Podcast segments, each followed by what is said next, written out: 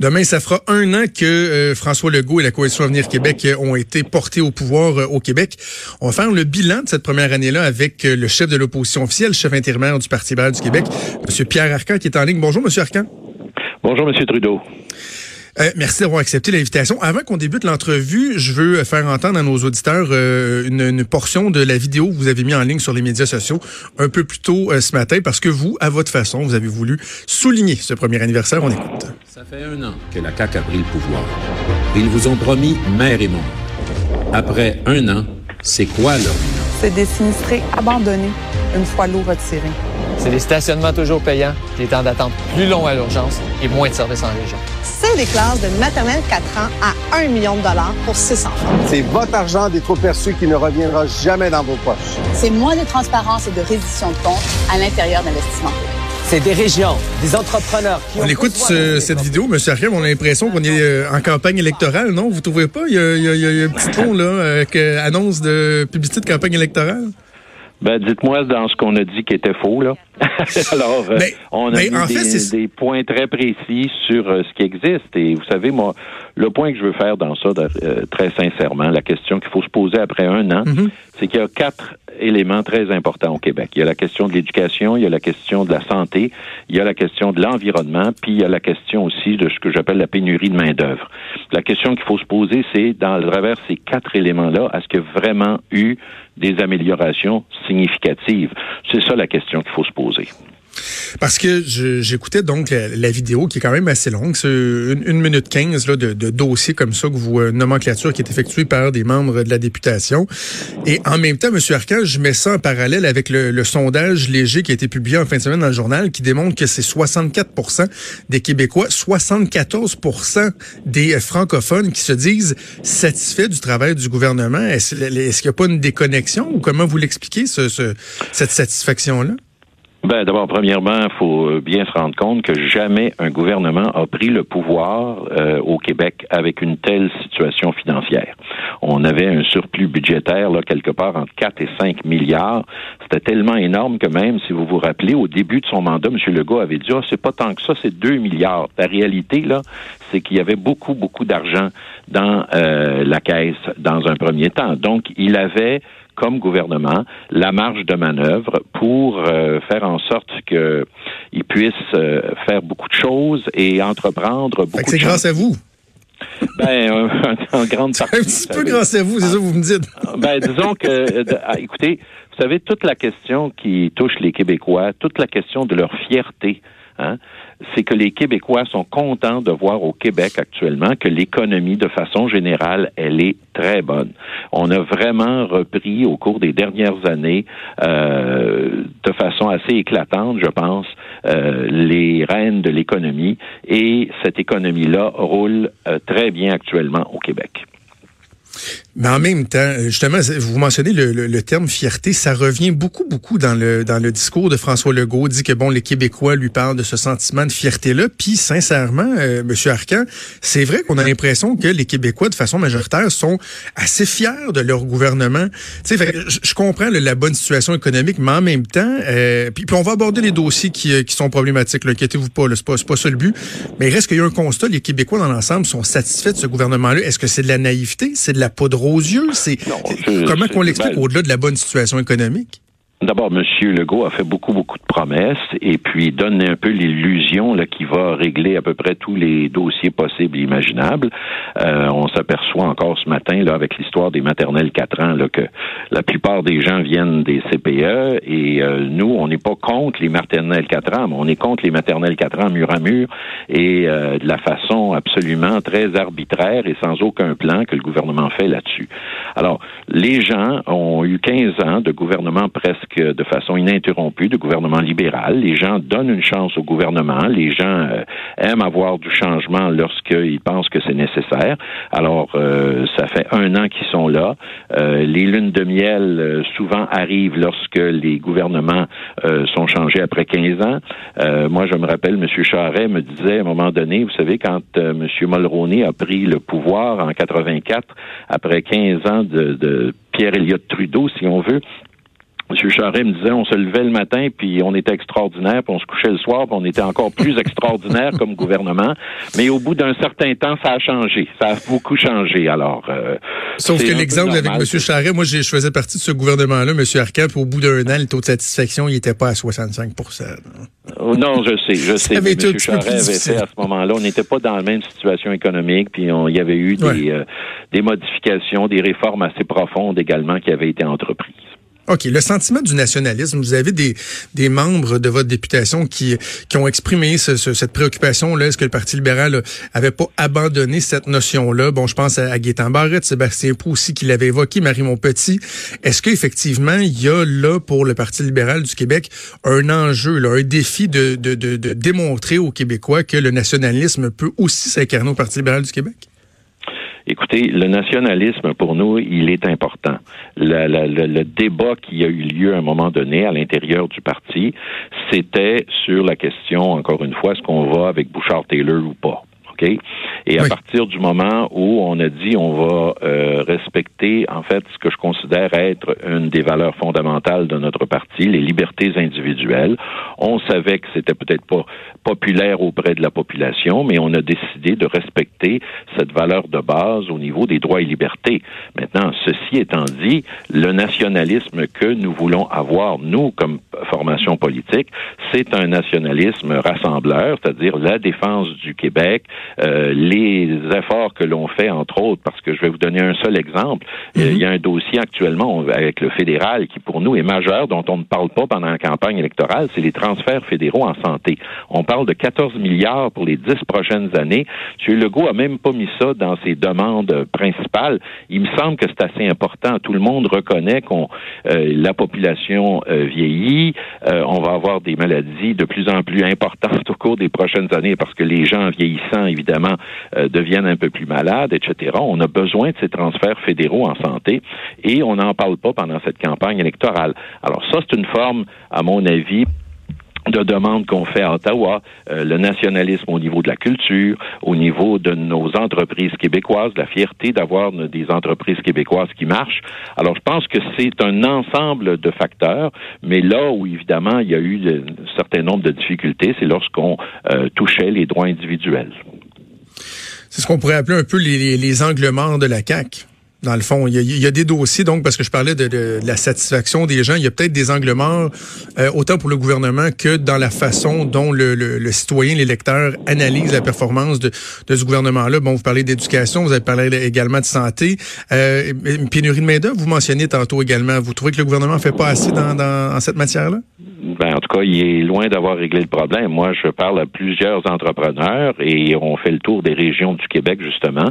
Et je peux vous dire que les entrepreneurs sont, euh, sont loin d'être satisfaits de la situation. Ils se disent, écoutez, nous, on n'est pas capable de trouver du monde euh, et euh, le gouvernement n'a pas véritablement réussi à régler d'aucune façon. Et c'est la même chose, pas seulement au niveau des entrepreneurs, c'est la même chose au niveau des CHSLD, par exemple, où il y a des pénuries de main-d'œuvre tout à fait criantes et le gouvernement là-dessus a été pas très actif euh, dans ce domaine-là.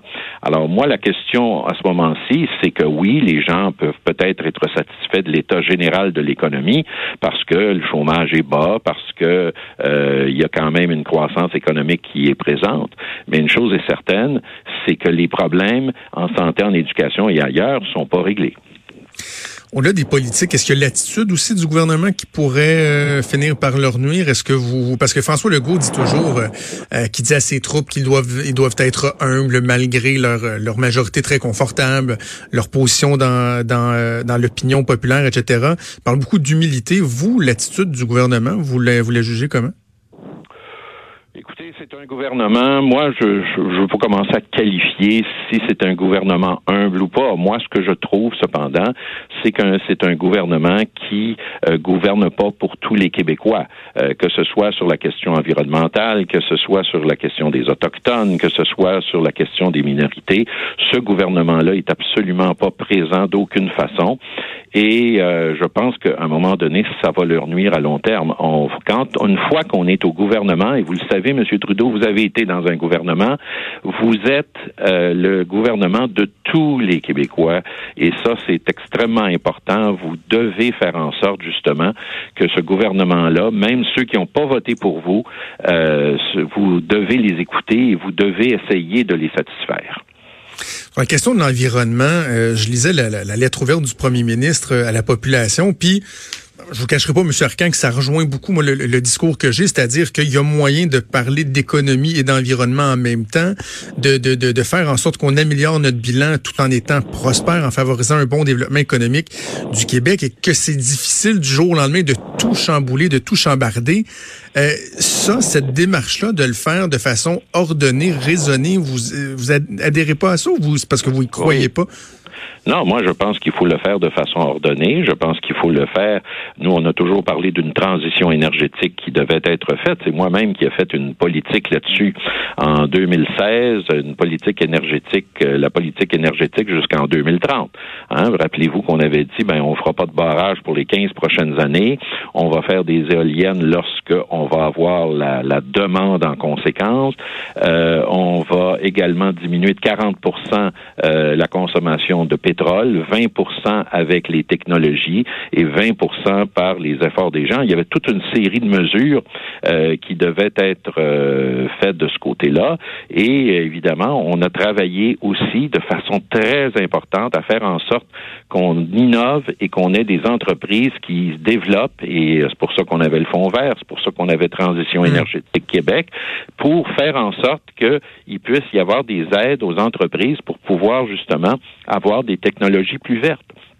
Je pense qu'on va dans la même direction, euh, vous et moi, là-dessus. La seule chose, c'est que le gouvernement n'a pas l'air d'avoir de plan. Il nous promet un plan dans les prochains mois. Il nous a dit ça va être un plan exceptionnel. Alors, on va voir la suite des choses. Mais pour l'instant, depuis maintenant un an, il n'y a pas de plan en environnement.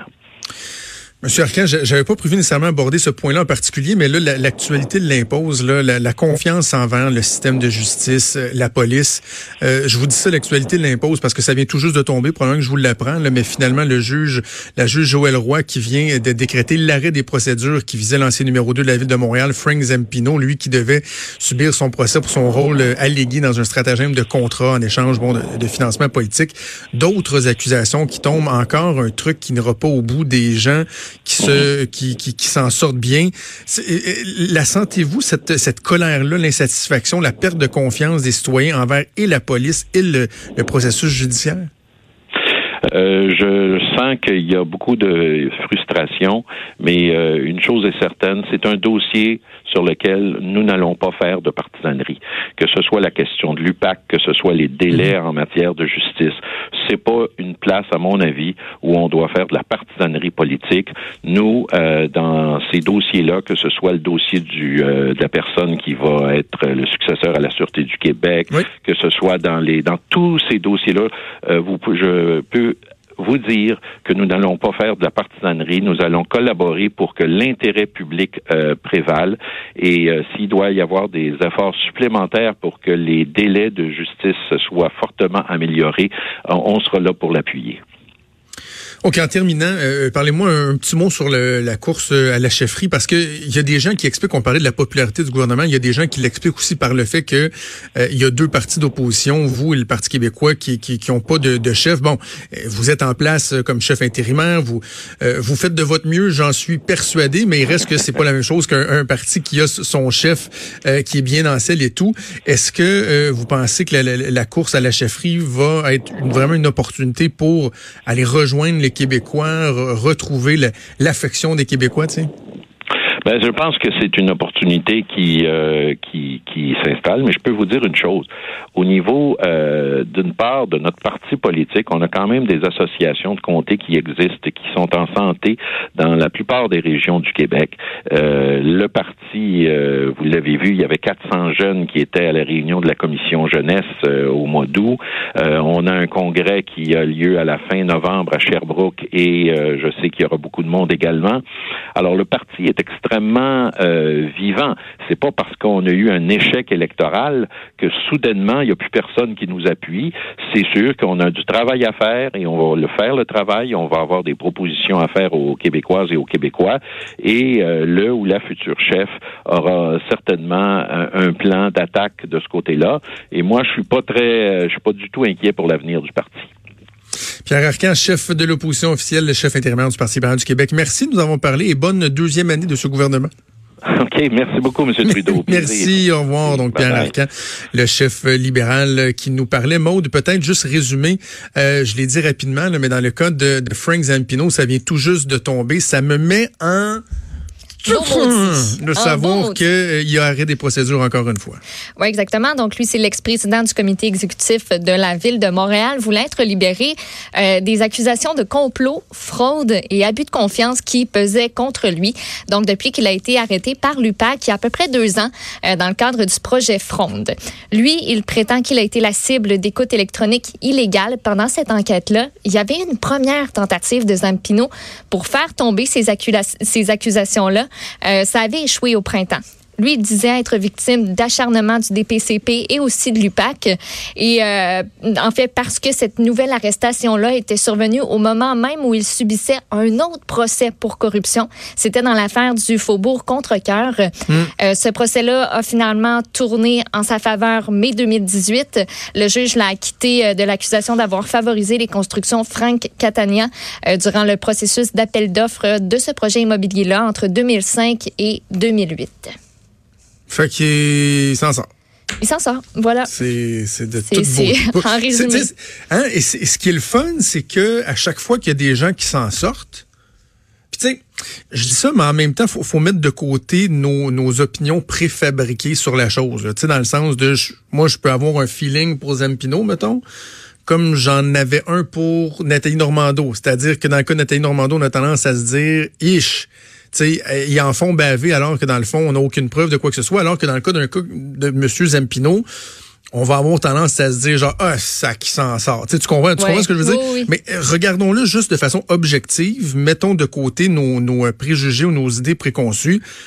Il reste que c'est frustrant de voir des gens qui s'en sortent à tort ou à raison, mais qui s'en sortent sans même avoir été au bout du processus. Que c'est pour des mauvaises raisons, tu sais. Arrête Jordan parce que les délais sont trop longs. Là, un tel, c'est parce qu'il aurait pas dû faire de l'écoute pour ça. Puis si...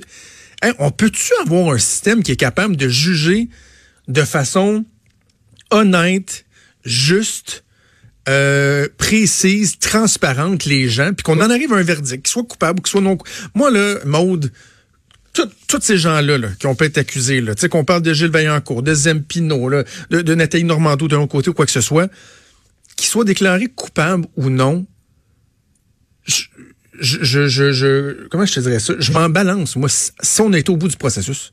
Oui, que ça n'avait pas avorté avant. Tu sais? Là, c'est d'un ridicule, c'est vraiment pathétique. Il va falloir voir aussi euh, ce qui va arriver avec... Euh, il y avait sept autres personnes qui avaient été arrêtées au même moment que lui euh, en septembre 2017 dont Bernard Trépanier, qui était l'ex-solliciteur de fonds pour Union Montréal. Exactement. Ben, ces sept autres suspects-là, euh, ça le dit pas, en fait, qu'est-ce qui, qu'est-ce qui va advenir de leur cas dans le cadre de cette même euh, enquête? Donc, ça reste, ça reste à voir. OK. On va suivre ça. Merci, Maud. On fait une pause et on revient.